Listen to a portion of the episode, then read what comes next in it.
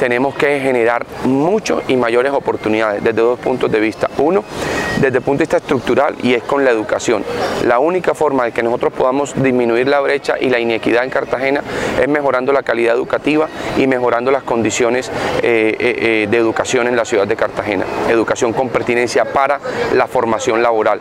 Y ahí un plan de choque desde el punto de vista de la generación de empleo. Cartagena necesita formalizar su empleo. Hoy el 58% de la gente vive en la informalidad y eso es un factor de inequidad y es un factor inclusive de inseguridad. Son retos que tenemos como gobernantes.